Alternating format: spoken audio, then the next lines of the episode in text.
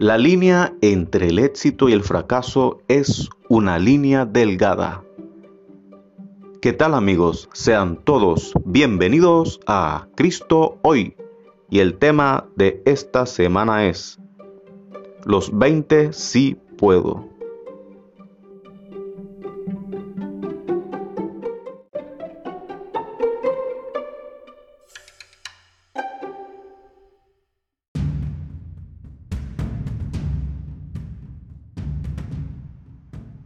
Alguien alguna vez dijo que el éxito viene en puedos y el fracaso en no puedos.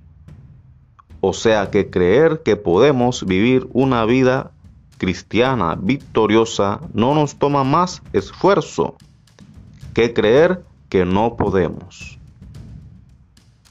Entonces, ¿por qué no creer que podemos ir por la fe en el poder del Espíritu Santo y que podemos resistirnos a las tentaciones del mundo, la carne y el diablo, y así creer como cristianos y crecer con la madurez que nos da el Señor? Sería entonces nuestra elección. Los siguientes puedos de éxito tomados de la palabra de Dios, nos harán conocer más de nuestro objetivo de fe. El Todopoderoso, nuestro Dios, si construimos la fe, entendiendo estas verdades, seremos sacados de creer que no podemos y nos sentaremos con Dios en los lugares celestiales. La Biblia dice que estamos sentados juntamente con Cristo en lugares celestiales. A continuación, 20 si puedo.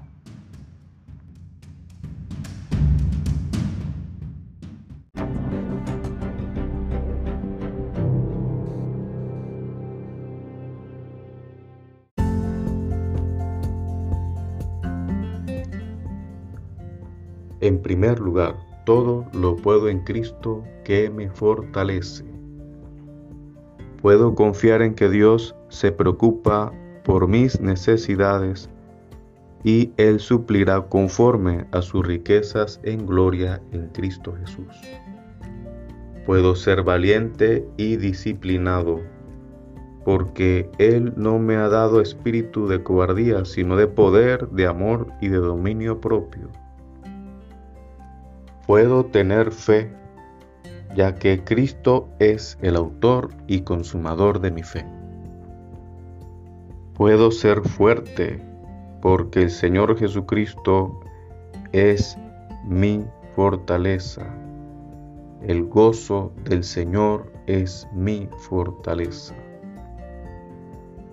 Sí puedo vencer las tinieblas, porque más poderoso es el que está en mí que el que está en el mundo. Primera carta de Juan 4:4.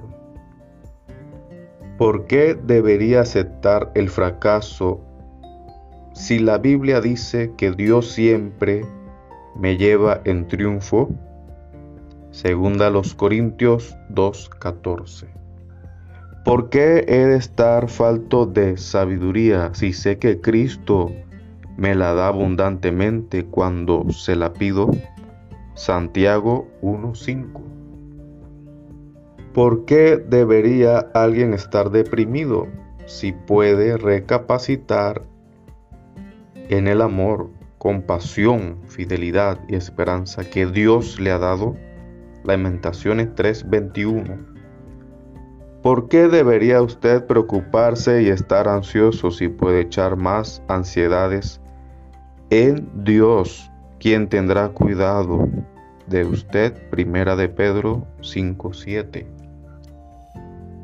Ya no esté más bajo la esclavitud, sabiendo que hay libertad donde el Espíritu Santo del Señor está. Segunda carta a los Corintios 3:17.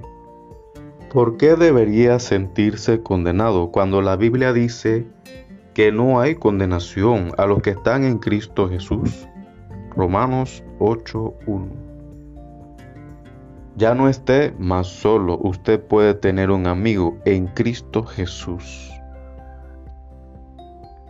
¿Por qué debería sentirse maldito si Cristo le rescató de la maldición de la ley y recibe su espíritu por fe?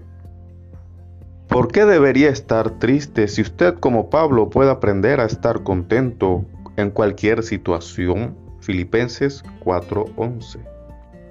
Ya no sienta que no vale nada si Cristo se hizo pecado por usted para que fuese hecho justicia de Dios, según a los Corintios 5:21. Ya no se sienta opacado frente a otros. Si usted sabe que Dios es por usted, ¿quién contra usted? Romanos 8:31. ¿Por qué debería estar confundido si Dios es el autor, el autor de, de la paz? y le da conocimiento a través de su Espíritu Santo que mora en usted? ¿Por qué debería creer usted que falló si es más que vencedor en Cristo, quien le ama? Y si alguno ha pecado, dice la palabra de Dios, abogado tenemos para con el Padre a Jesucristo el justo. ¿Por qué debería usted dejar que la angustia le embargue si tiene paz sabiendo que Jesús venció al mundo y sus problemas?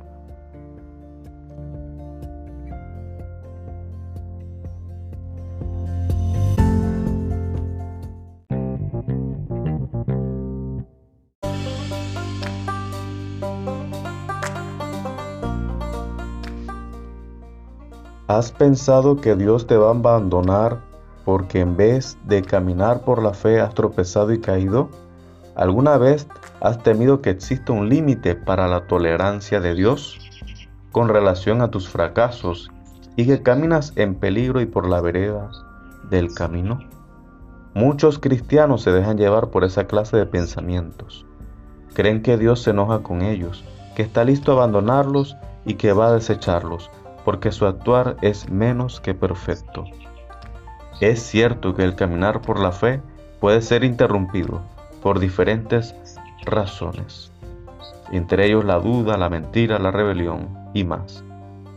Durante esos momentos, seguramente muchos creen que Dios perdió su paciencia y va a dejarnos. Probablemente nos abandonaríamos a nosotros mismos si realmente pensaríamos que Dios lo hace así, de esa manera. Quiero decirte que Dios te ama y desea bendecirte, que el Señor Jesucristo dio su vida por ti y te ama. Él desea que vuelvas si te has ido de la casa del Padre. Que el Señor te continúe bendiciendo y recuerda, nos oímos en la próxima. Saludos, gracias por oírnos, bendiciones. Hasta luego.